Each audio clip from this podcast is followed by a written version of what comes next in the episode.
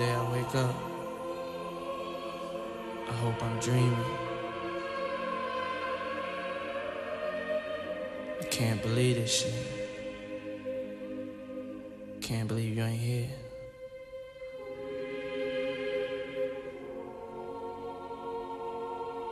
Sometimes it's just hard for a nigga to wake up.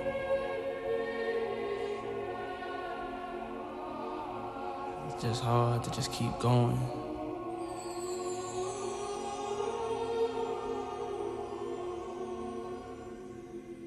It's like I feel empty inside without you being here.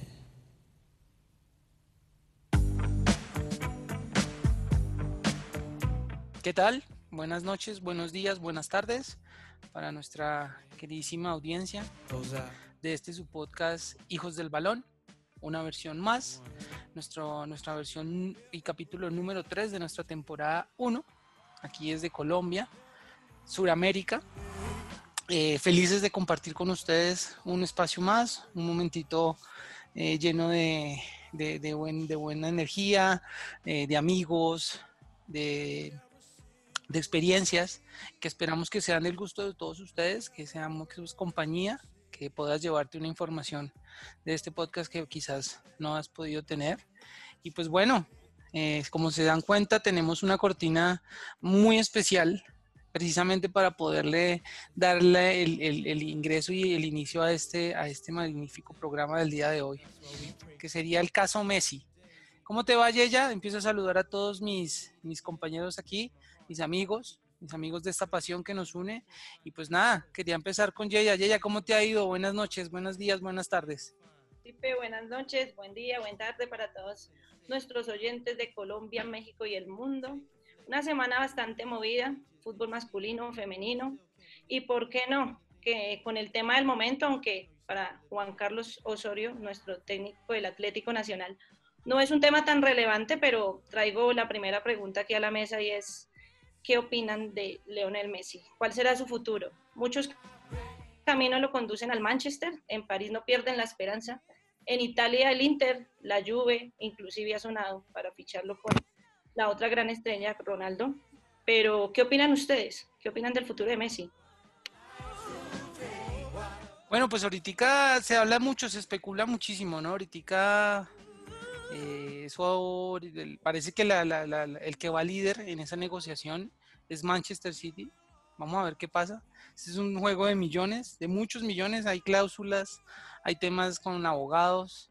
¿Cómo la ves, Fernandito? Buenas noches. Qué gusto tenerte esta noche con nosotros. Hola, muy buenas noches, muy buenas noches para todos, muy buenos días, muy buenas tardes para la gente que nos escucha a esta hora. Eh, quería, bueno, saludar a la mesa de trabajo y bueno, el tema caliente, aunque para nuestro, nuestro amado técnico Juan Carlos Osorio no, no haya sido tan llamativo ni tan relevante. Es un tema que, toma, que toca la, la economía mundial, si la podemos llamar así. Todos los caminos no conducen a Roma esta vez. Gracias por esa, esa introducción. Yo como hincha del Inter, eh, pues mi deseo eh, de corazón es que Messi vaya para allá. Eh, No me, me pare- digas, no me digas. me parece que su padre compró ya una casa en Milán. Hay un tema también, o sea, ya el papá, el papá de Messi tiene una casa en Milán. Que Pero compró- porque, le- porque le va al Milan de, de al, rosa, al rosonero, será, porque o sea, es diferente.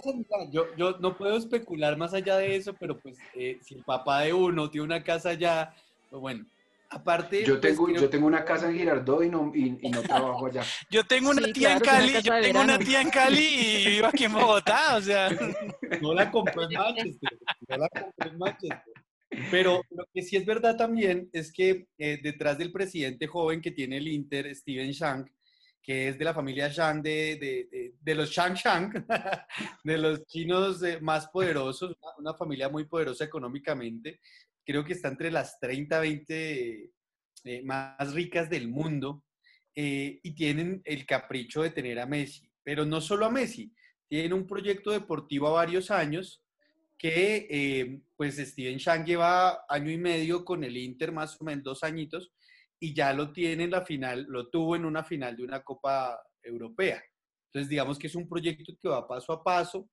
Eh, creo que ellos quieren ganar la Champions, quieren volver a recuperar la historia grande del Inter y para eso se, pues no solo va a estar Messi, creo que la negociación incluye también eh, si va Messi a Suárez, a Vidal y a Engolo Kanté, el jugador del Chelsea. No, pero no, o sea, eso sí ya ni en FIFA, o sea, eso sí, a no ser, a no ser que les, que les, que, que les salgan la, la, las tarjeticas estas que uno hace en el, en el FIFA y que les, es que no. No, no, no. Pero, mi, hijo, mi hijo esta mañana, mi hijo esta mañana decía que tiene, mi hijo...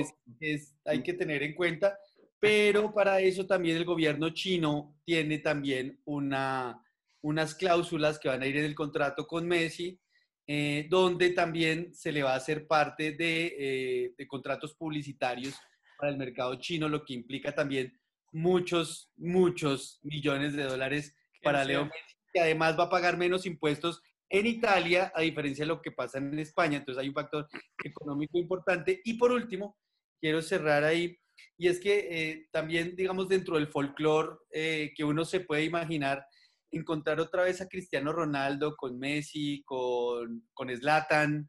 Eh, creo que le puede volver al calcio esa grandeza que ha perdido eh, en los últimos años. Entonces, me parece que es un buen proyecto. Creo que está más dado a que se vaya para el Inter que para el Manchester, independientemente. Yo no sé ustedes cómo lo ven, porque todo el mundo dice, no, es que Guardiola, el amigo de Messi, no sé qué. Yo creo que ellos terminaron un poco mal, la verdad. Yo, yo no, no los veo tan, eh, son cordiales, claramente, pero no, no, no creo que sean los mejores super amiguis, como dice la prensa. Y por otro lado está el Paris Saint Germain, que realmente pues tiene a su amigo Neymar, que sí es su amigo, pero va a estar en una liga que a lo mejor no le sea tan atractiva para Messi. Así que esas son mis visiones. No sé qué piensa Liliana, le doy el paso a Lili para que nos aclare un poquito, nos dé más luz sobre esto. No, yo, yo, yo si quiero, eh, antes de que Lili comience, yo único que tengo que decir es que para que puedas pasar todo eso, tienen que poner a vender a Messi todas esas vacunas de coronavirus, que sea la imagen de, de la vacuna de coronavirus, porque es la única. Messi, Messi, también sacó que no, no puede ir allá porque Icardi está en, en el PSG, entonces creo que no va para allá. Sí, no, está complicado. Lili, buenas, buenas noches, buenas tardes, buenos días. ¿Cómo va todo por allá? Bueno, muy un saludo cordial para todos ustedes, nuestros oyentes, a toda la mesa y a nuestros fans. Eh, ¿Qué opino al respecto? Bueno, esto parece una novela que no se va a saber, digamos, el resultado hasta que se firme un contrato, hasta que no estampe la, la, firma en un contrato. Eh, pienso y veo más y personalmente me gustaría más eh, a un Messi en una liga inglesa, eh, peleando allá pues, las copas de Inglaterra. Lo veo con, lo veo, mm, a diferencia de lo que decía Andrés, eh, lo veo muy de la mano con, con Pep Guardiola. Creo que juntos hicieron una historia memorable en el Barcelona. Y aparte de lo que ya se ha venido escuchando, que le ofrecen un contrato para que una vez finalice allí, pueda terminar sus últimos eh, pinos quizás como jugador en, en, el New York City, si no estoy mal. Eh, habíamos escuchado también de que entraba en esta negociación este, a Suárez, pero eh, escuché recientemente que ya Suárez también está, digamos, o lo están llamando del, del Atlético de, de, Madrid, escuché. también escuché que está el nuevo técnico del, del Barça, Koeman. Eh, hay una reunión pendiente en este momento eh, entre Koeman, Messi y Barto, Bartomeu. Me corrigen si lo pronuncié mal. Bartolomeo. Bartolomeo. El Barto. Pero eh, tengo entendido Barto, pero bueno, hay una reunión pendiente, se dice que hay una reunión pendiente entre los tres y pues bueno, vamos a ver qué pasa. Sin embargo, lo veo, o sea, por, por, la experiencia que ha tenido con Guardiola, lo veo más con él. No lo veo en el Juventus, no tanto porque no pueda estar con Ronaldo, sino quizás por eh, la poca experiencia que tiene Pirlo, que es el nuevo técnico de la Juventus, eh, como técnico, ¿no? Entonces sería ahí aventurarse un poco en ese aspecto. Eso es cierto, eh, sin embargo, voy a quizás a concluir un poco la idea y partamos de que estamos hablando de fútbol y que el fútbol es un deporte en conjunto. Entonces aquí Messi tiene y debe ser una pieza más de este equipo. Y eh, para finalizar, les pregunto, y poniéndonos un poco en, los pies de él, ¿ustedes qué harían en este momento? ¿Qué, qué, eligen? ¿Cuál sería su prioridad? El Inter de Milán. El, América, el América de hablo, Cali. Hablo de, de dos términos aquí en este caso. Economía, dinero o ganar más títulos. Yo creo que no son incompatibles. Yo creo que él puede ganar mucho en el equipo donde vaya. Eh, tengamos en cuenta que tiene él y el momento de la curva en el que está él y todo este tiempo. Sí, sí, Andrés. O sea, que Messi esté en un equipo grande no significará que se gane. Porque miren, o sea, hace nueve años no gana. Y hace nueve, y ya el fútbol que tiene no es el mismo de hace nueve años. pero la última Champions fue el 2014 con Neymar y, Suárez, ¿no? Eh, la última liga fue hace dos temporadas, una. Eh, digamos, no, no es que no gane, lo que pasa es que no juega solo tampoco, lo que hablábamos la vez pasada. O sea, si pierde, pierde el Barcelona y si gana, gana el Barcelona. No es ganó Messi y perdió Messi. Eso también es injusto. No, pero a mí me parece que sí ha pasado eso. Gana, gana Messi y pierde, eh, perdón, gana Barcelona, gana Barcelona y pierde Messi. Pasa, pero no está bien, digamos. Ahí tienen que darle mérito al equipo porque cuando pierden le echan la culpa a los técnicos y que los jugadores ya están viejos y troncos y cuando ganan Messi es el mejor del mundo. A mí eso me parece mal. Pero como lo ve Liliana, también me parece, pues digamos, por una set de títulos, es que él no está peleando por irse a China o a la MLS o él está peleando por grandes en Europa y que seguramente van a ganar. El City tiene, yo creo que la mejor plantilla, eh, o ha tenido la mejor plantilla los últimos cinco años y no ha ganado tampoco nada. Eso no le garantiza a uno tener, tener la victoria asegurada. Pero tú, Andrés, o sea, tú ponte en los pies de Messi. ¿Qué eliges en este momento? ¿Qué elegirías? No, yo elegiría el Inter, me parece que es una, una buena Pero no lo equipo, lo hablo. Los pies, los pies, no la camiseta. Hablo, hablo, hablo de qué elegirías. Este, man, este se Puso, este man se puso los pies en la camiseta. No, pero. Ya, Andrés se fue para el Inter. Eh, Fernando. Te voy a decir que va Manchester City.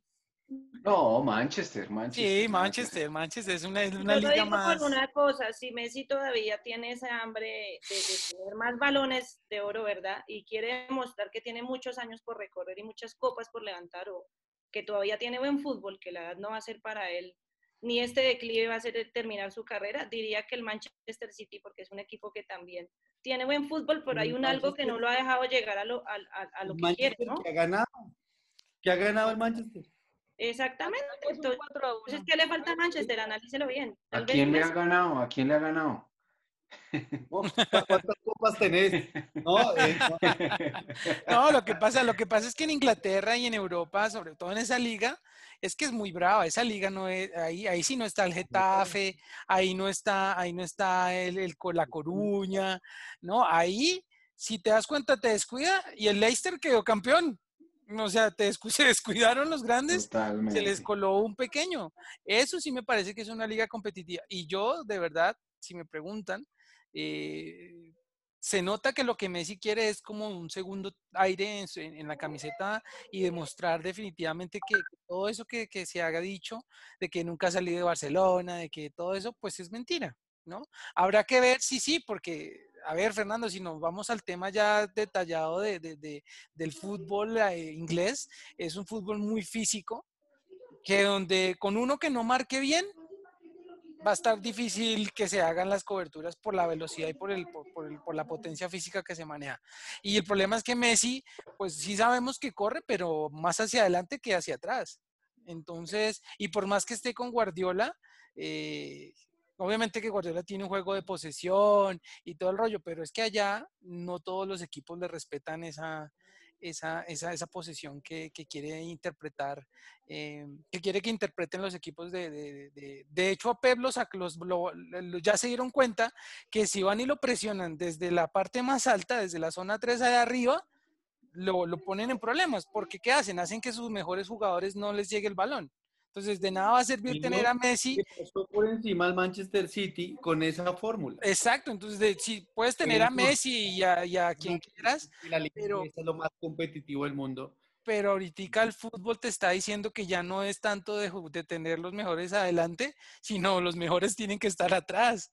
¿Y por qué? Por el hecho de que van a haber presiones altas, que ahí se necesita técnica, que ahí se necesitan jugadores con criterio, que se necesitan jugadores que saquen el equipo para que le pueda llegar el balón a- al, al- al más fuerte. Entonces, ¿Y, y qué opinan de que, eh, bueno, o les hago la siguiente pregunta. ¿Qué equipos fueron los que jugaron la final de la Champions League? ¿De qué ligas? de La alemana, de la alemana. y la francesa. Que coincidencialmente también se repite eh, eh, mañana en la femenina. Entonces, y estamos hablando de que Messi se va a ir para... Para Inglaterra, para sí. esto- exacto. Entonces, ahí les dejo la inquietud y bueno, no sé si, si entramos al, al, al tema de la Champions femenina ya que estamos... Pero yo, yo les a cuento una horas. cosa antes, Lili, ya que Lili, estamos hablando Lili. tanto del fútbol inglés. No, Dígame pero quién- sí. ¿Quién no ha convertido la cancha de su barrio en un Wembley? ¿Cuántos Maradonas, Pelé? ¿Cuántos eh, no hemos levantado las copas en nuestro barrio? Nos hemos tomado un roscón con gaseosa, dígame, ¿cuántos no? Les voy a, les voy a dejar esta inquietud porque pues quiero presentar una canción muy, muy buena. La hace Doctor Crápula en su álbum Bombea. Es del año 2005 y se llama El pibe de mi barrio. ¿La recuerdan? Claro Claro, sí. canción es ícono del fútbol colombiano. Sí, doctor Crápula era, eh, eh, Mario era vecino mío en, en Teusaquillo. Ahí. Bueno, Mario se comió un roscón una vez que ganamos, que ganamos la de copa. roscón, el de sí. Roscón con, con- con Gaseosa. colombiana. así, exactamente. Ok, bueno, pues entonces con esto, con esto vamos a nuestro, a nuestro primer espacio musical. Ya tenemos la canción, ya tenemos eh, el tema y bueno, esperemos que sea el gusto de todos.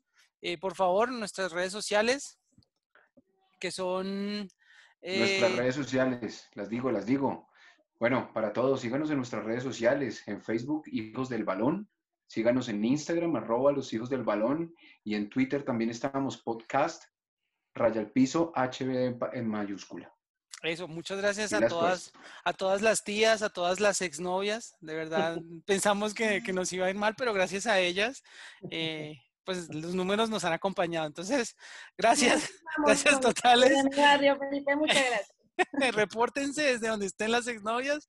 Y bueno, ahí- uno ahí los dejamos. de Spotify. muchas gracias, ya volvemos.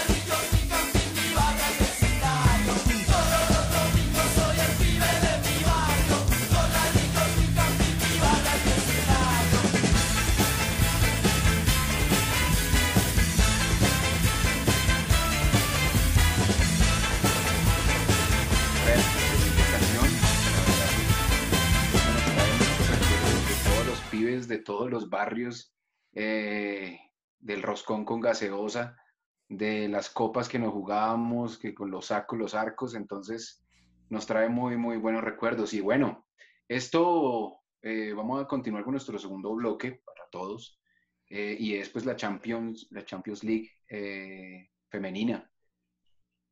Dos semifinales, dos ganadores, la verdad, pues con marcadores muy apretados, el Barcelona con un juego muy bueno, con un juego pues obviamente que los, que los caracteriza, que les caracteriza eh, en este fútbol de tenencia, pero pues no lograron la victoria, la victoria es para el que los hace. ¿Qué opinas, Fer? No, realmente un partido muy bueno, el del Barcelona y el Wolfsburg. Creo que al Barcelona le pasó lo del play. Jugaron muy bien, pero les faltó definición. Tuvieron inclusive para ganar el partido, Así, así juega Andrés, como el Barcelona, como el Barcelona pero, femenil. bueno, Llega, pero no comete. Realmente la jerarquía de un lado y, no, y- y se muestra el liderazgo de un Wolfsburg que ha llegado cinco veces a finales de la, de la Women's Champions League, de los cuales ha ganado dos veces el título. E, Eso le pasa mucho a Andrés. Llega, pero no la puede meter. La historia de mi vida. Me identifiqué, me identifiqué con el Barcelona. No, y que también que el, el, Wolf- el Wolfsburgo tiene una, una defensa, la verdad, envidiable, la verdad. El planteamiento táctico en los últimos minutos del partido también los llevó a esa victoria. Chéverísimo. Sí, o sea, eh, es que, Bueno, es los que, eh, que recordemos un poco. Dale, eh, los invito a que recordemos un poco cómo llegaron los equipos a, a la final. Entonces, el Wolfsburgo eh, en los cuartos de final le, regal- le, le ganó al Glasgow 9 a 1. uy, Posteriormente eh, se enfrentó al Barça como lo veníamos hablando y en un partido pues cerrado y, y en la que el Barcelona efectivamente desperdició muchas opciones, pues gana un 1 a 0. El Lyon, por su parte, eh, le gana a un buen Bayern 2 a 1 y en la semifinal, como lo, lo vimos eh, el 26 de agosto, le gana al PSG, al equipo del París, por la mínima diferencia, un 1 a 0. Como decía Yeya, eh, se han enfrentado estos dos equipos en siete ocasiones. Eh, el Lyon es un equipo que tiene bastante jerarquía y bastante historia en esta Champions League. Eh, ha ganado seis títulos de las nueve finales en las que ha participado. Y eh, si llega a ganar el día de mañana, eh, sería su quinto título consecutivo. También hay, hay que recordar que este equipo viene invicto. em, Y por No. parte del Wolfsburgo, esa sería su cuarta final, de la cual, como decía, ella ha ganado dos veces, La quinta. siendo Y mañana es la la quinta. Mañana sería la quinta. Ah, ok. Y eh, em, pues la última precisamente la ganó en el 2018, precisamente contra el Lyon. La primera final la jugó en el 2013 y eh, finalmente les recuerdo que estos dos equipos actualmente eh, hacen el, el 1 y 2, primer y segundo lugar, en el ranking de la UEFA. Ah, no, o sea, mm, pues, Ya, es la final, la final. no, o sea, con- contra todos los pronósticos. que- que- que- que- Un- una final de sorpresa. una final sorpresivísima, ¿no? Pues nada que Pero hacer. muestra realmente que el fútbol alemán y el francés son los que están ahorita poniendo pues Eso, eso les iba a preguntar, eh, ¿por qué, por qué el, el fútbol francés, digamos en este caso el Olympique de Lyon, ¿por qué, por qué lleva tantas finales consecutivas llegando a la semifinal, tantos títulos consecutivos, llega invicto a esta final? Eh, ¿Por qué? O sea, ¿cuál es el secreto de, de- de este equipo como tan ganador? Como te decía Andrés, eh, la historia del Lion eh, se remonta a 12, 13 años atrás. Tienen un proceso muy bueno, pues desde estos, desde hace 10, 12 años. Em, tiene a su, su estructura, su columna vertebral también la mantiene más o menos desde ya hace bastantes años, entre ellas su capitán, la defensa eh, que juega con el dorsal número 3, Renard, Wendy Renard, que también hace parte de la selección francesa, al igual que la portera Bou, bueno, pronunciar el, el apellido me cuesta, Bouhadi. y eh, con Eugene Lasomer, la delantera. Son parte de esa columna vertebral que no se ha desmantelado en estos últimos siete años. Entonces, eh, aquí vemos nuevamente lo que martillamos cada rato, un buen proceso. Eso hace que pues eh, mañana veamos nuevamente a Lyon en las finales de la Champions League femenina. Y hay, hay otro dato curioso. eh, lo que yo tengo aquí entendido es que es un equipo que se fundó originalmente en 1970, la, la, el- la parte femenina de, de Lyon. Entonces, imagínense, eh, también es un equipo pues que tiene muchos años de experiencia de formación eh, y para nadie es un secreto pues que en, en- en las ligas europeas el apoyo para, para estos equipos femeninos ha sido pues eh, un poco más grande y pues han podido desarrollar eh, obviamente mucho mejor todos sus procesos. Tanto así pues que muestran una, una similitud al, al fútbol masculino y ahí se ve el gran aporte de desarrollo y sobre todo esa evolución que han venido teniendo estas dos ligas. Sí, esa, esa lead definitivamente, pues sí, que cada vez se ven cosas más parecidas, un nivel muy, muy, muy, muy, muy homogéneo eh, en jugadas, en, temas técnico-tácticos que pues, realmente hacen que, se vea como un partido de fútbol sin importar si es de hombres o mujeres, se hacen los mismos movimientos, se hace todo muy bien. De hecho, para completar la historia de León, de pronto, de pronto pasa con el mismo León aquí de Fernando. Imagínense que en esa época el, presidente se puso, se puso en contacto con ese equipo porque el Lyon en esa época no tenía, no tenía fútbol femenil y ese equipo se llamaba eh, Lyon FC, pero obviamente no tenía nada que ver. Y entonces lo que hizo fue el equipo Lyon eh, fue como adquirir los derechos de todas las jugadoras y de ese, de equipo, y así fue como se creó el equipo femenil. Fue una historia muy bonita, y pronto nos pase, Fernando, ¿quién quita que León de pronto te, si quedan campeones te manden alguna algún billete, alguna cosa, ¿no? Por, por, por uso de, de- de ganancias. No, pues a mí, a mí, a mí me felicitan, a mí me escribe todo el mundo. Lo, lo lo- que no, lo que pasa es que no entiendo nada, pero bueno, me escriben, me escriben en, to- en En todos los idiomas, En alemán. en francés, en alemán, y, bueno, en de, de todos los idiomas para felicitarme. Fernando, Me siento, me siento, me, me siento Fernando, muy agra- me siento muy agradecido, la verdad, el trabajo ha sido arduo y bueno, esperemos que mañana saquemos esa victoria. con el alemán, con el alemán paisa y, Sí, sí, sí, y con el francés bayuno que manejamos aquí en, esta, en, esta, en esta mesa. Bueno, pero hablando del francés, eh, ¿ustedes sabían que en el PSG estaba jugando una jugadora de 42 años? Claro que sí, Yeya. Y por ahí escuché, Tuve la- estuvo, estuvo, eh, Formica, Formiga, for- ¿no? formi- Formiga. Formica. La- es... Mira, Formiga. Una, una formica, una vaina así. No, su nombre es llama Maciel Mota y es mejor conocida como Formiga. Una, Ah, una formiga. Yo sí. jugadora histórica con 42 años, ha jugado 7 mundiales. A sus 40 años jugó octavos de final de la UEFA eh, Women's Champions League. Y este sábado, cuando entró en el, en el, en el cambio entre el, eh, en, en los partidos de la Champions, para, eh, lo hicieron para que batiera el récord como la primera futbolista con cuan- 42 años en jugar estos O sea, le, o sea, le ganó a Mondragón. le ganó a Mondragón. Jugadora más veterana eh, Ah, no. en participar en cualquier competición de la UEFA. Sí, sí, pero no, ¿se acuerdan? ¿Se Que acuerdan que todavía, ahorita- tengo, todavía tengo campo, todavía tengo esperanza.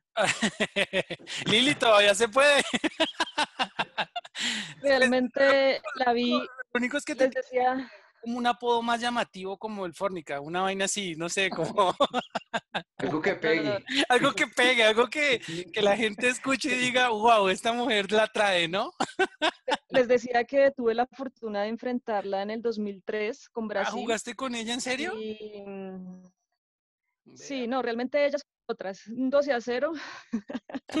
Pero Ellas jugaron solas. Sí. O sea, yo la veía, yo la veía que pasaba, yo la veía que pasaba detrás mío. no, le- le- les voy a contar una anécdota. Yo, pues ella jugaba obviamente de mediocampista y es bastante ofensiva. Em, nada, y pues uno perdiendo y uno desesperado, uno defensa, intenté hacerle la falta y, y ni, ni, ni pude hacerle la falta, o sea, tenía el brazo sudado y la agarré y se me resbaló el brazo, casi salgo lesionada mi hombro, no, fue muy, muy, muy curioso. Pero bueno, vea, eso pues. fueron otras épocas y para mí pues es muy, es motivo de alegría verla a ella todavía jugar y, y- y a veces sí, uno dice, vea, pues pude haber seguido jugando, pero pues para eso tenía uno que haberse preparado y haber seguido corriendo todo este tiempo que, que ya, que ya Bueno, no pero, ahora.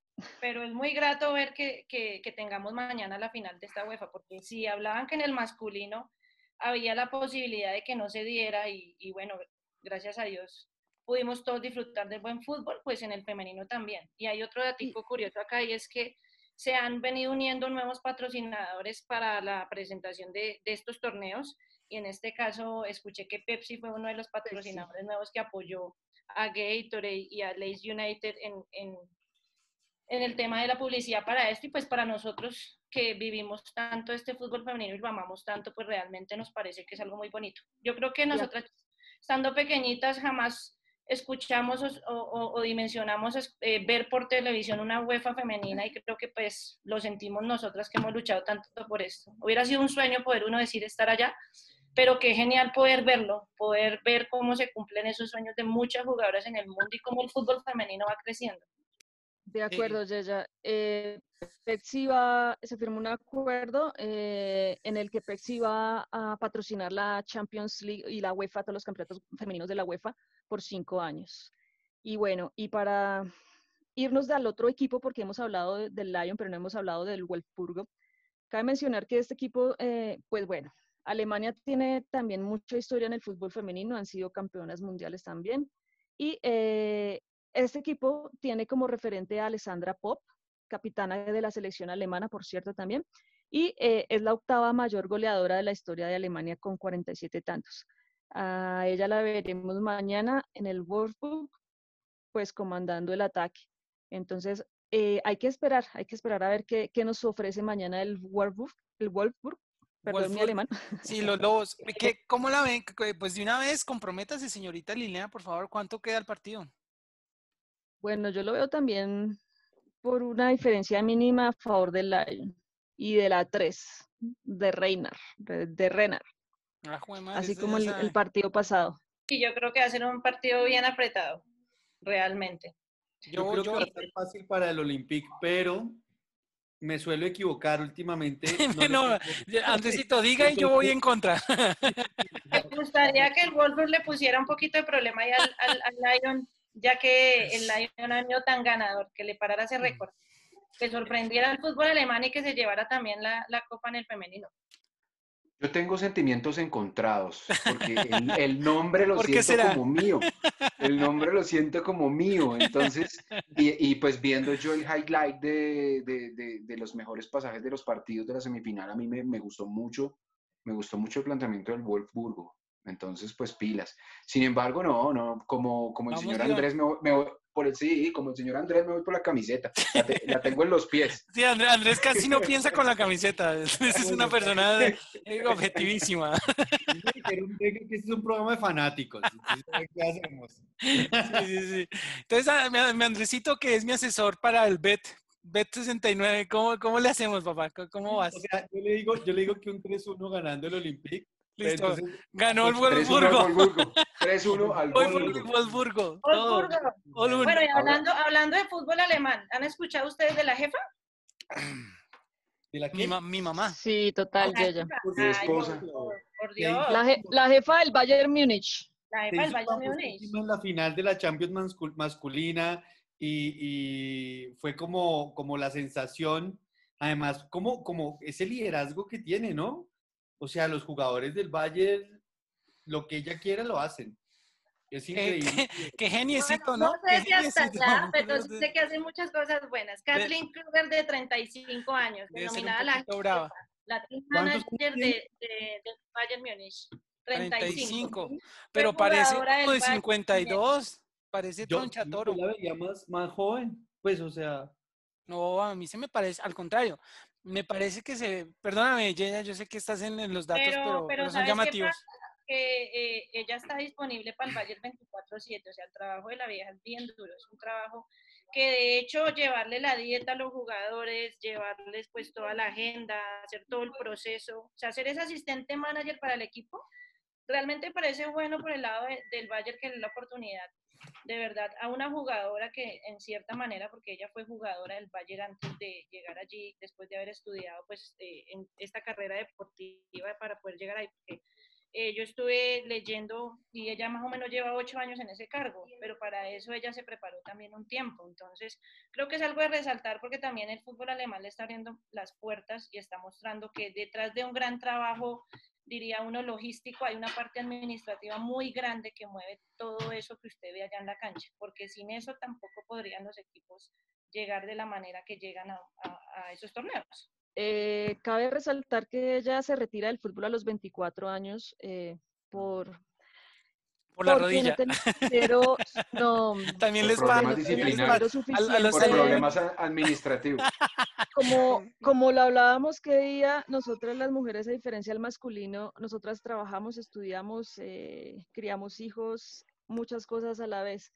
Entonces ella, digamos, en ese momento no tenía, digamos, cómo sostenerse económicamente, por lo cual decide eh, apartarse del fútbol, entra a su proceso de crecimiento profesional, a estudiar y bueno, ya cuando llega, em, no recuerdo, el, un directivo del Bayer la llama para que haga parte del staff administrativo y ya después logra incursionar allí como la manager deportiva del Bayern Múnich. Qué importante, el, el entrenador del, del, Bayern le dio las gracias a ella porque los jugadores del Bayern llegaron después de la pandemia en un excelente estado físico y fue ella quien les controló esta Sí, sí, sí. No, lo más importante de, ese tema ahí es que sí, eh, definitivamente se vio que hay un trabajo y un acompañamiento desde la parte administrativa para manejar las dietas, para manejar eh, todo este rollo de, de, del prepandemia y el post-pandemia para que los jugadores no perdieran, digamos, las rutinas, no perdieran su estado físico y que se ve, ¿no? No sé si han visto varios, varias en redes sociales las fotos de los de varios jugadores alemanes eh, que, que, el antes y el después de, de, de, la, de la pandemia. Entonces, realmente súper, súper importante el, trabajo que se tiene que hacer tras bambalinas de, de, manejar todos estos y pues qué bueno que... Visibilizar, el trabajo femenino como pasó, ¿se acuerdan con la, la, la, la, médica del, del Chelsea? Del Chelsea, sí. Pero bueno, ahí, ahí, sí, ahí sí, ahí sí lo que pasó Obviamente, pues sí, el show de Mauriño y, todo el rollo, pero pues también fue porque, porque si uno se puede analizar el partido, o sea, no, no lo que venden las redes sociales, ¿no? Porque eh, también por ahí quisieron como vender una vaina que no pasó.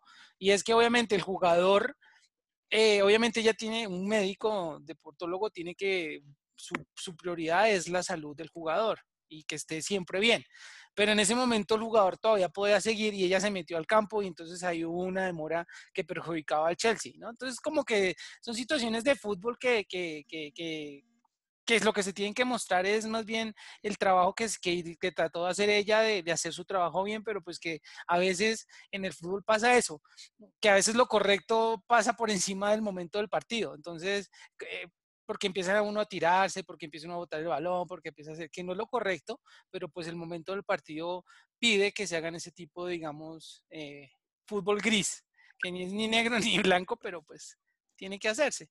Pero bueno, lo más importante es que efectivamente el, el trabajo de, de, la mujer y, también, o sea, se, se, está volviendo en un tema muy paralelo, en un tema muy, muy, muy homogéneo y que lo más, lo más importante es que dé resultados, ¿no? Y que se tenga siempre adelante el, nombre de, de, la institución, quien los maneje, hombres, mujeres, lo que sea, siempre que pues se haga el trabajo bien.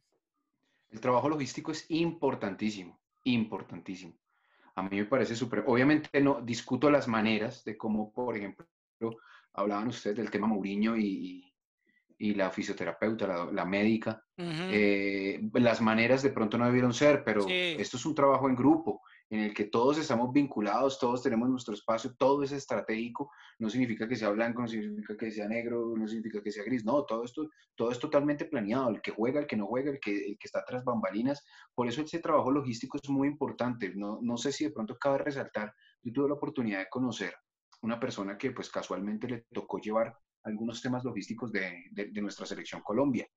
Y el tipo decía que no dormía, él no dormía en toda la noche. Él tenía que estar pendiente de todos y cada uno de los, de, los jugadores, qué necesitan.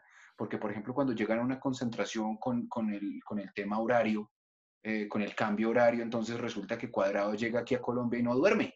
Entonces a las 3 de la mañana le tocaba al pobre chino mirar a dónde lo llevaba, si lo llevaba a piscina, eh, si lo llevaba a hacer bicicleta, al gimnasio, a correr o a, o a, caminar. Entonces ese trabajo de acompañamiento y ese trabajo pues como tan, tan, tan, tan puntual es, es supremamente importante.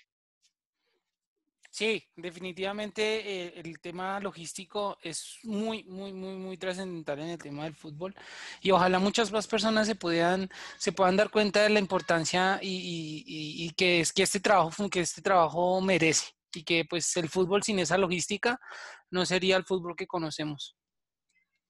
Entonces, Así bueno, es. Yo creo, yo pienso que, que, que, pues el mensaje está claro para todas las, las chicas que nos escuchan, eh, que, que, el fútbol es para todos, hay espacio para todos, para trabajar desde la parte técnica, desde la parte logística, hay para todos y, y es lo más, lo más hermoso que este juego, pues aquí somos todos iguales.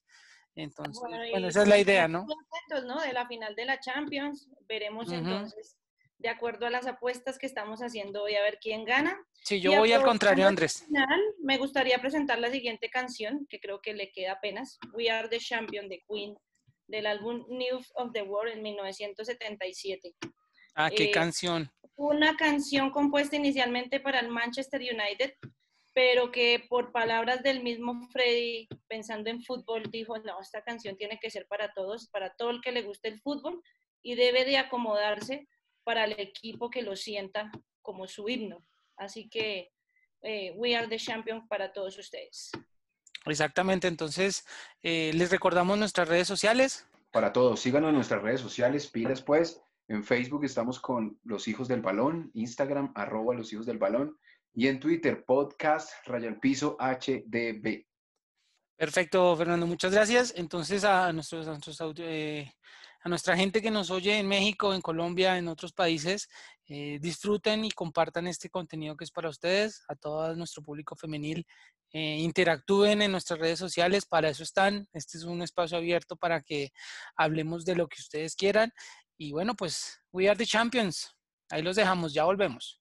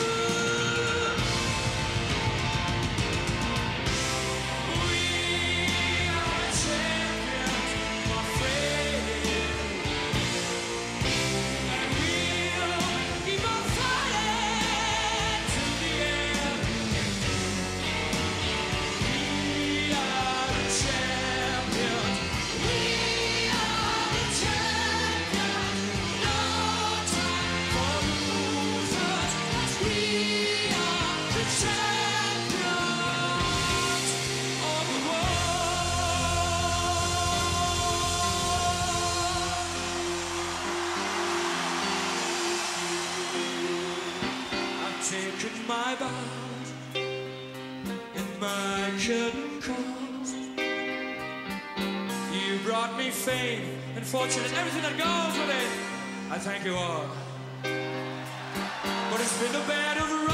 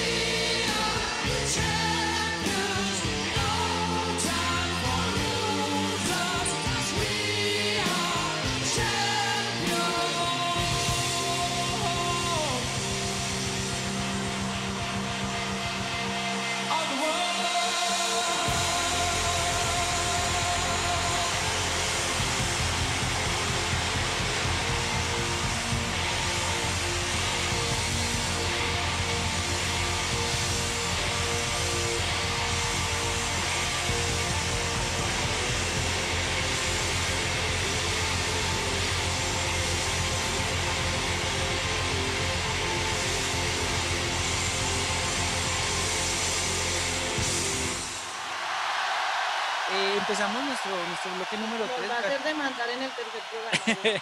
nuestro bloque 3 del tercer pro- programa aquí de nuestros hijos del fútbol desde Colombia. Un saludo nuevamente para todos los que nos acompañan, eh, los que empezaron a, a escuchar nuestro, nuestro, nuestro podcast y aún sigue aquí con nosotros. El tema de hoy, nuestro tema principal, que siempre lo trabajamos en el bloque 3, es el jugadores que pudieron ser, pero lastimosamente no fueron. O pues que real- realmente como que se perdieron en, en- en esta industria tan grande por, por marketing, quizás porque no tuvieron el suficiente marketing, quizás, quizás porque eh, se lesionaron, o quizás porque pues definitivamente el fútbol hasta ahí les dio, o bueno, hay muchísimas Pero digamos- más que se perdieron, diría que generaron grandes expectativas. Exacto, sí. La verdad fue que se, se- se vieron muy bien en algún momento, en un- algún partido, en algún torneo, y que pues que después de ahí uno esperaba que pasara más con ellos, pero pues lastimosamente no, no, no fue así. A mí me Entonces, gustaría empezar con uno si me permiten. por favor, Fernando, adelante. No quiero que me lo quiten. Uy, vea, yo les tengo la joya de la corona en este caso, que yo creo que para todos iba a ser el más grande jugador que haya existido en Colombia.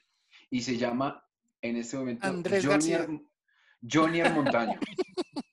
Ojo, Jonier Montaño. Sí, yo también lo traía aquí. ¿Qué pasó Él- con Andrés él- García? Ah, no, se lesionó la rodilla, después sufrió un- una lesión de temporal derecho y luego de eso, pues la periferia no... No, No le dio. no le dio. Y en este momento, pues se encuentra liderando los, los- las tablas de posiciones en el torneo de Rayanes De Rayanes, sí. de Maracaná. Entonces, un pues, torneo de un padres abrazo para Andrés. En el colegio corazonista, un, un, un Me saludo por si terreno. momento llegan a escucharlo. ¿Qué- Estoy, estoy con los populares rodillones. Ah, ok. Todos- ¿Y, qué, qué es la vida de Montaño? Yo supe que estaba en Perú últimamente, Sí, pero no, no. El, el hombre se quedó a vivir y a comer y vive de- de- del país allá con, con todas las de la ley.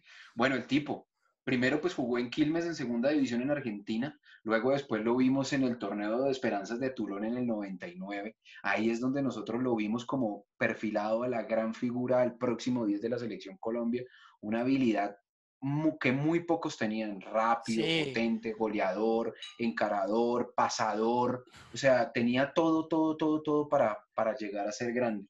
Luego de esto, pues eh, eh, Javier Álvarez lo convocó a la Copa América.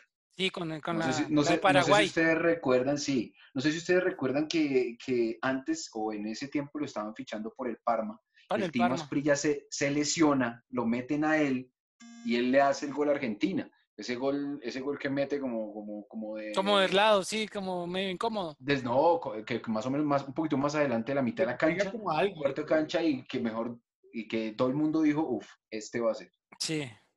Después de esto, pues pasó por Italia, eh, estuvo en varios equipos, pues la verdad, después de, de estar en Parma, se fichó luego de esto en, en- en el Verona, en el Piacenza, después pues volvió aquí un poquito desmejorado al América de Cali, eh, pasó por Santa Fe, después estuvo por, por Arabia y terminó en Cortuluá. Después en el 2007, apar- en el 2007 hasta ahorita el 2018, estuvo en la Liga Peruana. En la Liga Peruana, pasando por todos los equipos, fue pues una de las, de las principales en- en contrataciones. Turquía, ¿verdad? En Turquía no tengo, no tengo, no tengo registro, digo. Pero lo más seguro, o sea, No, un país, lado. díganme un país y el man seguramente El estuvo caso por es que allá. terminó en Perú. El caso fue que terminó en Perú. En este momento Sí. está en Perú para jugando en una segunda división. Johnny, El si caso nos, fue- Johnny, El caso fue que si- le fue, si que le fue mejor como al hermano. ¿no? Sí, Johnny, si nos oyes, eh, explícanos, ¿qué pasó contigo? No, no, no, la verdad, bueno, a mí, yo quería empezar con este porque la verdad, a mí, a mí me gustaba mucho su juego. A mí me gustaban mucho su- su- sus características deportivas. Creí- creía que, que de pronto podía ser un poco, un poco mejor. Sí, es que, es que, ojo, porque el dato, el dato que da eh, Fernando es clave porque este jugador en- jugó con la, con, con la mayor, con la selección mayor a los 16 años. A los 16. O sea, eso, es, eso sí es un nivel, o sea, definitivamente eh, era relevante para esa época. Pero otro, otro que siempre hemos hablado es de Juan Pablo Pino. Sí, Juan Ese- Pablo, Juan Pablo Pino. para ser ¿Qué eh, opino? crack, más crack del mundo mundial. Sí, no mames, ese, man- ese jugador realmente parecía, parecía de otra liga. Eh, En el suramericano que, que jugó era otro nivel, o sea, era otra cosa. Era, era, era, en ese una habilidad y una inteligencia en la cancha, pero parece que no fue muy inteligente por fuera de ella. Creo que tenía problemas de indisciplina. Sí, al parecer, al parecer creo que nuestro amigo Jonier, si nos escucha, no te vas a poner bravo. Y eh, por ahí pasó la mayoría de las cosas, creo yo. Era, Muy- era más juicioso el hermano, Víctor Hugo Montaño, Mira, de hecho eh, estuvo en las Francia, estuvo jugando en Francia. en Francia, correcto, duró mucho tiempo allá. ahorita. Pipe, ¿tienes datos de Juan Pablo Pino? De Juan Pablo Pino, no, pues que, que, que Mira. bien, que ahorita está en la casa juicioso, No, porque ahorita, tiene ahorita 33 con toda la años y, y ya. En Mira, Francia, Sudamericano México, sub-20, Estuvo en el Mónaco. estuvo Sudamericano sub-20 en el 2007. Después, pues ya se, se, se afianzó un poco en el Medellín. Después lo fichó el Mónaco y desde ahí comenzó la indisciplina del hombre. Después de eso, pues bueno, ya su velocidad, sus cosas no fueron como, como realmente suficientes para destacarse. Pasó por el Galatasaray, ahí un poco en hombres, hermano, en chino, y, y, pues en este momento, igual que mi, termina ale- pasando igual que mi alemán, el alemán, que el alemán bayuno. Saudita, este jugador griego que fue al Mundial. Eh, ¿Cómo? bueno, que jugó en Grecia. Que también es un, es un perdido. eh, ay, ¿cómo se llamaba? Hizo goles en el, en- antes del Mundial con la selección. Mm, No, ni idea. Her- Hércules. Es, es griego, griego, No, él griego. jugaba- él jugaba, era, era, un tal Era Sócrates. Astirósteles Papadopoulos. no, no, era, era, era colombiano, pero jugaba en la Liga Griega. Y, y Ah. También lo llevó Peckerman en el proceso con la selección. Uy, Bueno, no. ahorita unos que ustedes ni siquiera se pueden acordar. No, lo, lo único que yo sí quiero decir es que muy berraco debe ser uno saber jugar en, estar en Medellín y pues, después en poco tiempo estar en Mónaco, allá en, la- en, la- en las islas, en el yate. Yo creo que cualquiera se desconcentra, ¿no?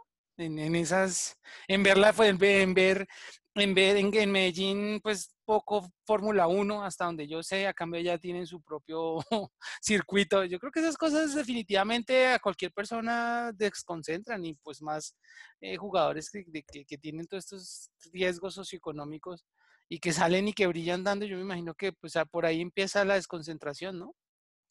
A Ya me ver, ¿qué más casos hay? Felipe Pardo. Ah, el Pipe Pardo, Ah, ese es un delantero, sí, como, como Roger Martínez, como Morelos. Sí, sí, se pierden ahí.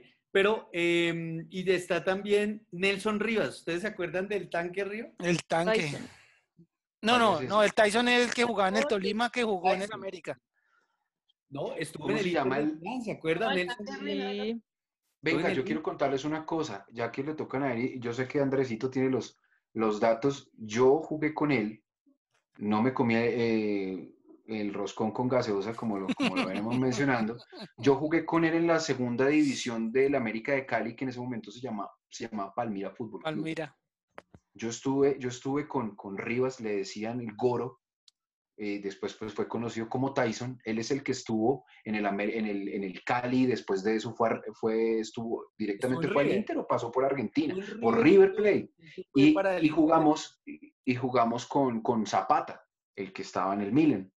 Yo tuve la oportunidad de ser el lateral izquierdo por seis meses allá con ellos. No, una Y-. No, no, no, todo me pasaba por mí. O sea, los ¿Ustedes, ¿Ustedes vieron el jugador canadiense, Alonso? No, así no jugaba Fernando. No, no, no, no, no, no, O sea. Eh, eh, o sea, el aeropuerto internacional El Dorado que entran todos. Le decían el Fernando el. Dorado, el Dorado, No, nada, ni pasaporte pedían. sí. el Dorado León. No, pero sí tuve la oportunidad de, de jugar con ellos y qué bueno que lo nombres porque la verdad, pues a mí me parecía también que tenía muy, muy buen futuro. Mucho futuro. Era un central de estos grandotes, Sí. típico central colombiano, deporte grande, fuerte, pero no. De- otro de? River, otro de River, ¿qué Andresito. de, de Livisa José Arenas? Julián de la Cuesta, ¿se acuerdan? Uy, Uy, ese central. central también. Bueno, pues es que sí es, Mira, de la camada, de la camada de, de, de Eduardo Lara, Edwin Valencia, por lesión. En Valencia. Uy, no, ese sí no sé. Volante estilo eh, Barrios. ¿Ese fue el que llevó, el que llevó Peckerman también? Creo Y que llevó sí. Eh, bueno, la- sí. Un volante, sur, un volante zurdo. Sí, Era un volante volante zurdo, que se lesionó. Ah, que tenía, que tenía buena pegada. Que Edwin Valencia, sí. Sí, Sí. sí, sí, sí. Tuvo buen recorrido, estuvo en el América, pasó por Claro, sí me eh, acuerdo por eso. en el Fluminense, en el Santos, eh, pasó luego por Nacional y ya, digamos, por su lesión terminó retirándose en el Atlético Nacional. Él también, pues, él fue selección también Colombia y como lo dicen ustedes, muy buena pegada. Eh, de la misma camada de, de Eduardo Lara está también el Gilberto Alcatraz García, El Alcatraz en el Tolima. juega en Pasto. Él juega en Pasto ahorita. Colombia. Y se, se echó, ¿se acuerdan que jugó, jugó en España incluso? Llegó a jugar en un equipo de primera división en España y lo devolvieron para el Pasto y para el Once Caldas. Otro, Exacto, otro, sí. otro, otro, otro también que ya que mencionaron River Plate, ¿se acuerdan de Juan Carlos Toja? Sí, Sí, Juan del Santa Carlos. Fe. Ese man, ese man tenía, ese man tenía unos huevotes así grandotes y ese man tenía, ese era un man de corazón, de garra, o sea, ese man. Se fue al River, ¿no? sí, se fue a Los River. pero le gustaba la María, ah, no, no sabía ese dato, no, no, no sabía. y- Se lo dejó abierto. A lo sacaron de, a lo sacaron de, de una selección por eso. Ah, Yo Ah. les, rec- les recuerdo a Libis Arenas, el arquero Sí, sí, que pintaba para ser el nuevo Córdoba y mejor dicho eso. Aquí todos son el nuevo algo, ¿no? sí, sí, sí, ese es el problema que buscamos, que buscamos. Hablando de, de otro portero, eh, Héctor Landazuri. Uy, no, pero es que Lili sí se fue a los anales históricos. Bueno, pero si nos vamos atrás, ¿qué me dicen ustedes de Edwin Congo? Ah, bueno, ese, ese jugador sí fue muy bueno porque porque les tengo la historia. Edwin Congo me enseñó a jugar fútbol a mí. ¿En O sea, serio?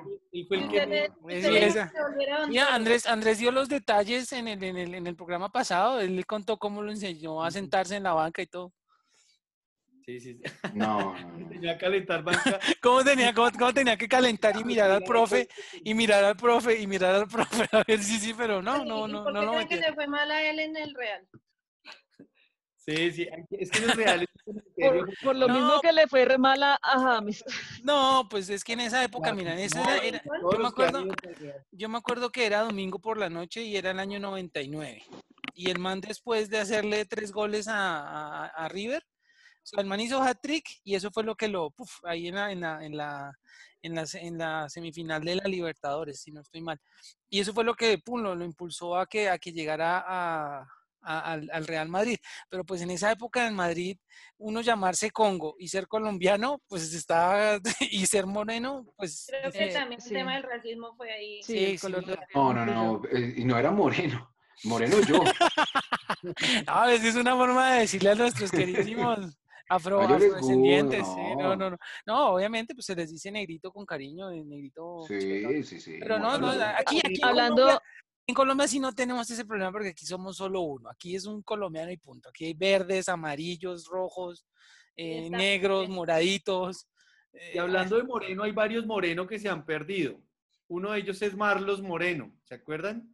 Bueno, pero yo pienso, yo pienso que ese jugador todavía puede, puede algo. Yo pienso que, que todavía. ¿sí? Era el muy nuevo Pelé. jovencito. Sí. O sea, era el nuevo, el nuevo algo, el nuevo Pelé. Era Moreno. pensaría que debe volver a Colombia a coger fuerza, a Eso, sí. reinventarse Es y, lo que yo digo. de- de- de- ese es el problema tiene, también. Si Formiga pudo, él tiene tiempo. Ese es el problema de que lo sacan muy biches. Sí, pues, que, que pongan a la formiga a decirle cómo es la vuelta ahí. El tema es, el tema es que deberían esos jugadores ser reinventados aquí en la Liga Nacional para que obviamente reciban todo esa, se, se- se- se- les envuelva en esa, en esa conciencia y sobre todo en el apoyo, ¿no? Y que vuelvan a ser. Y, Lo- que pasó, por ejemplo, con Michael Ortega. Michael Ortega para mí me parecía un, un nuevo, ahí sí como dicen, el nuevo Pachequito, una vaina así, un jugador diferente. Ese man estuvo en Alemania, yo me acuerdo cuando, cuando estuve en Inglaterra, yo hubo una noticia, una- ajá, y, y, y lo dirigió, y jugó, y lo dirigió eh, Balak. ¿Se acuerdan de Balak? no la monja, sino el jugador alemán. Sí, la- Balak la monja. No, no, no. El jugador alemán, que buenísimo también, por cierto, recordar ese jugador, era es una cosa increíble. De Michael Ballack. Norteamérica. Michael Ballack. Harrison es que, es que. Harrison, Harrison también, yo pienso que era un jugador como que hasta ahí da, o sea, también eso es lo que yo les quería decir. Hay jugadores de jugadores. Me parece que son jugadores que llegan a un punto muy alto y pues lastimosamente en ese punto tan alto, pues eh, todos son Gauss que llegan y caen y pues es difícil mantenerse en esas, pues, en esas, en esas campanas. ¿En Eh, dónde, en dónde catalogo, ca- bueno, en dónde ¿Catalogan? sí, qué pena, aquí me tranquila, tranquila. ¿En- ¿En dónde clasificas, por ejemplo, a Víctor Ibarbo?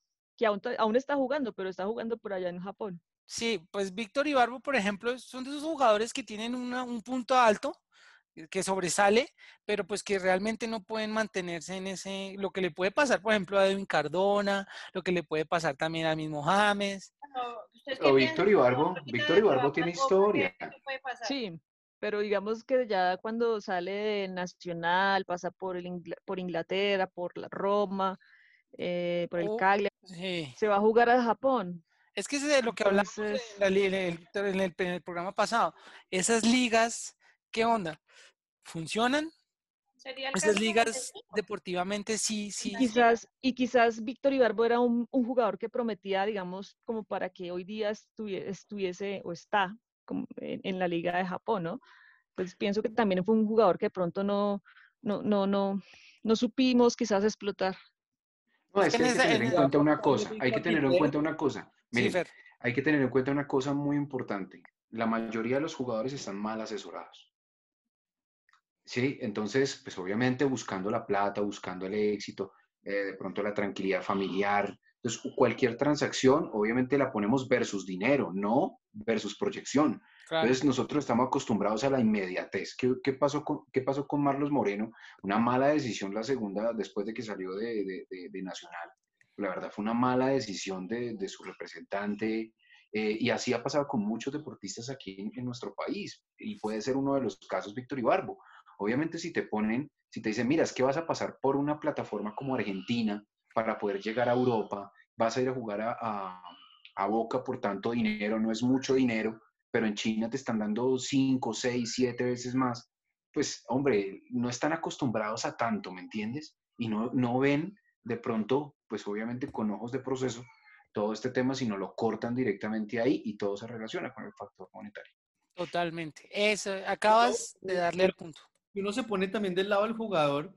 ¿Qué tal que se lesione en Argentina y nunca más pueda volver a dar un salto así?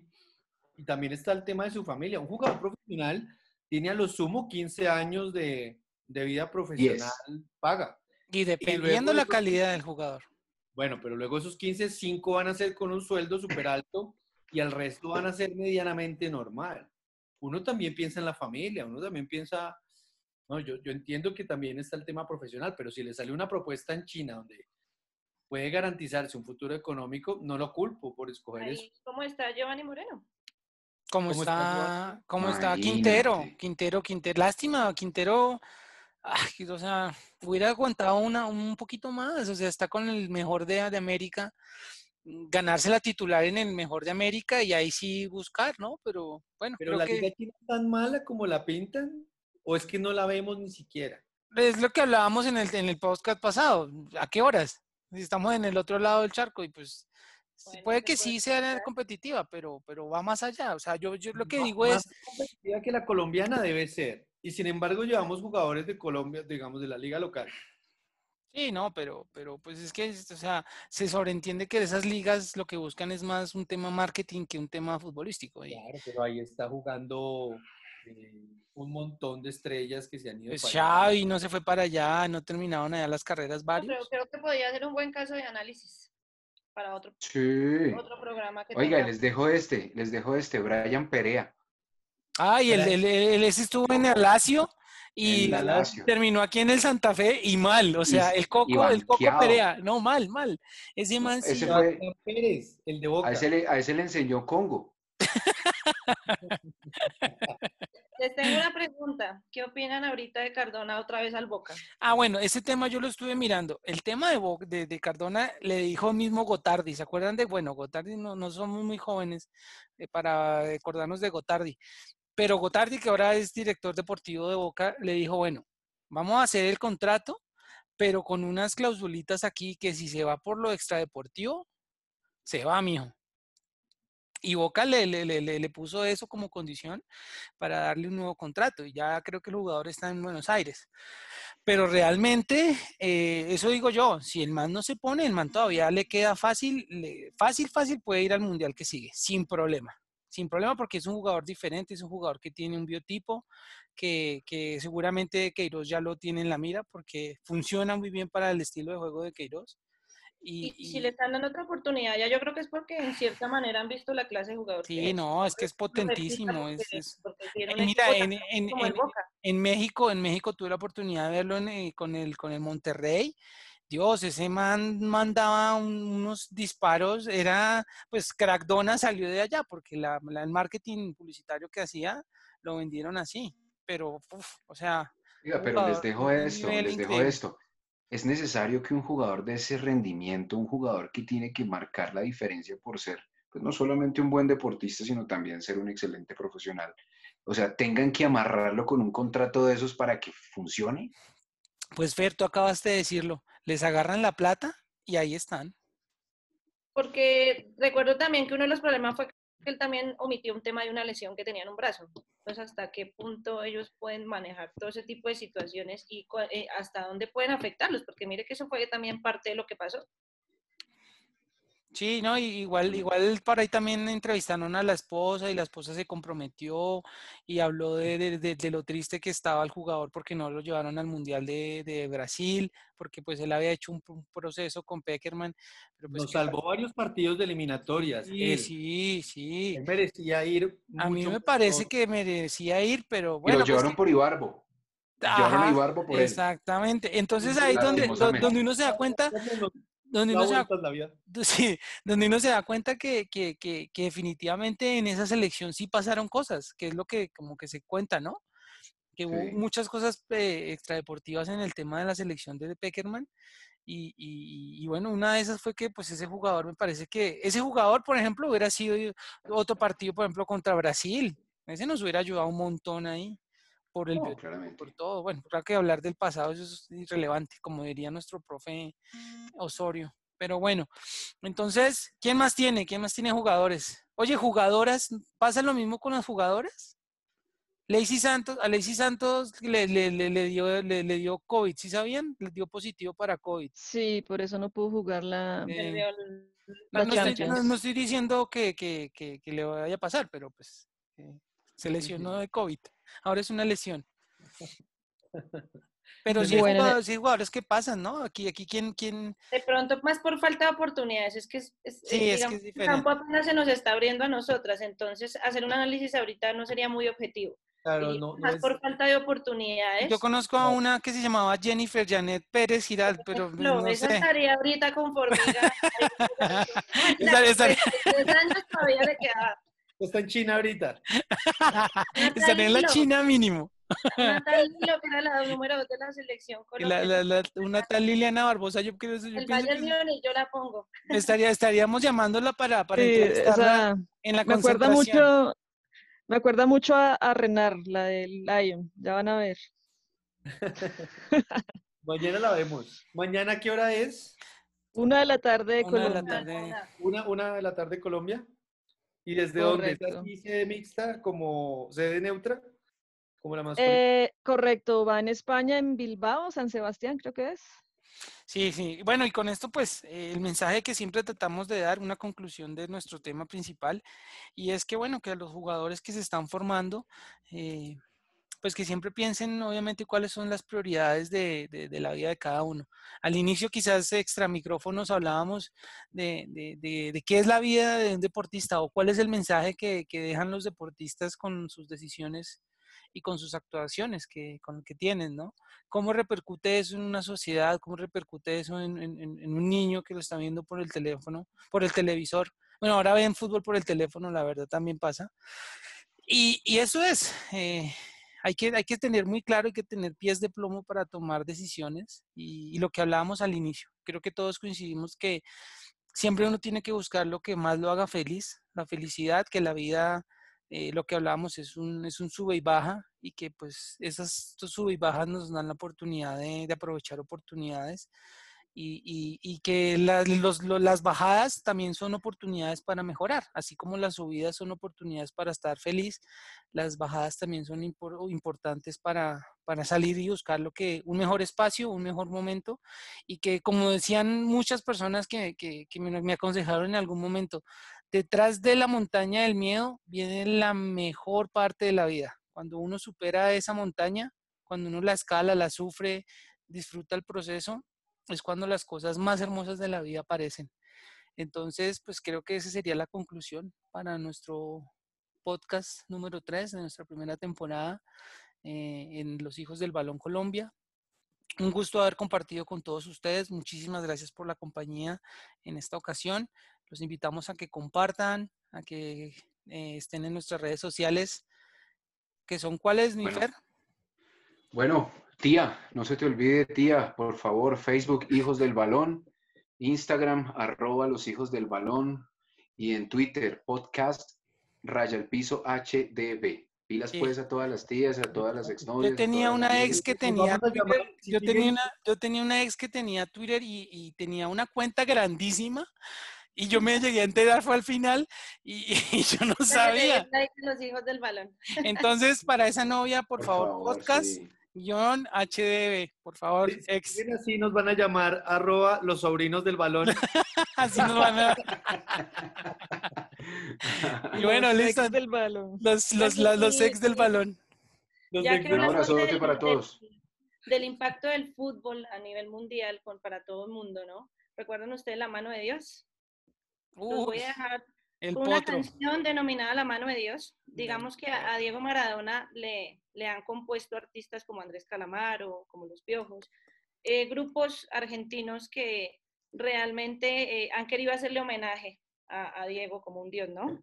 Y pues eh, en el cumpleaños número 58 de Maradona sale esta canción, La mano de Dios, que es una canción que fue el éxito del fallecido Rodrigo, un cantante muy famoso en Argentina. El El potro. autor de este tema es Alejandro Romero, un compositor argentino que pues por casualidad eran cuñados. Terminaron componiendo esta canción y pues que se volvió muy famosa en Argentina y en el mundo. Listo, buenísimo. Esa canción, sin duda, es relevante para Latinoamérica. Andrés García Londoño, Liliana Barbosa, Fernando León, Jennifer Pérez, un gusto saludarlos. Muchísimas gracias por la participación el día de hoy. Despídanse, por favor, de, nuestros, de nuestras tías y nuestras ex. gracias, Felipe Lindarte. Eh, eh, encantado siempre de estar aquí y pues nos veremos en, la- en el próximo podcast con otro tema apasionado, otros temas apasionantes. Y que gane el Wolfsburg. Chao, Lili. Bueno, Vamos, chao León, muchachos, vamos, un León. gusto y nos vemos en el- nuestro próximo Vamos, podcast. Gracias a todos los que nos escuchan. Bueno, listo. Un Muchas abrazo gracias. para todos. Listo, Chao, pues. muchas gracias. Adiós. Buenas noches. En una villa nación fue deseo de Dios crecer y sobrevivir a la humilde expresión, enfrentar la adversidad con afán de ganarse a cada paso la vida. En un potrero forjó una zurda inmortal con experiencia, sedienta ambición de llegar de cebollita. Soñaba jugar un mundial y consagrarse en primera. Tal vez jugando pudiera a su familia ayudar.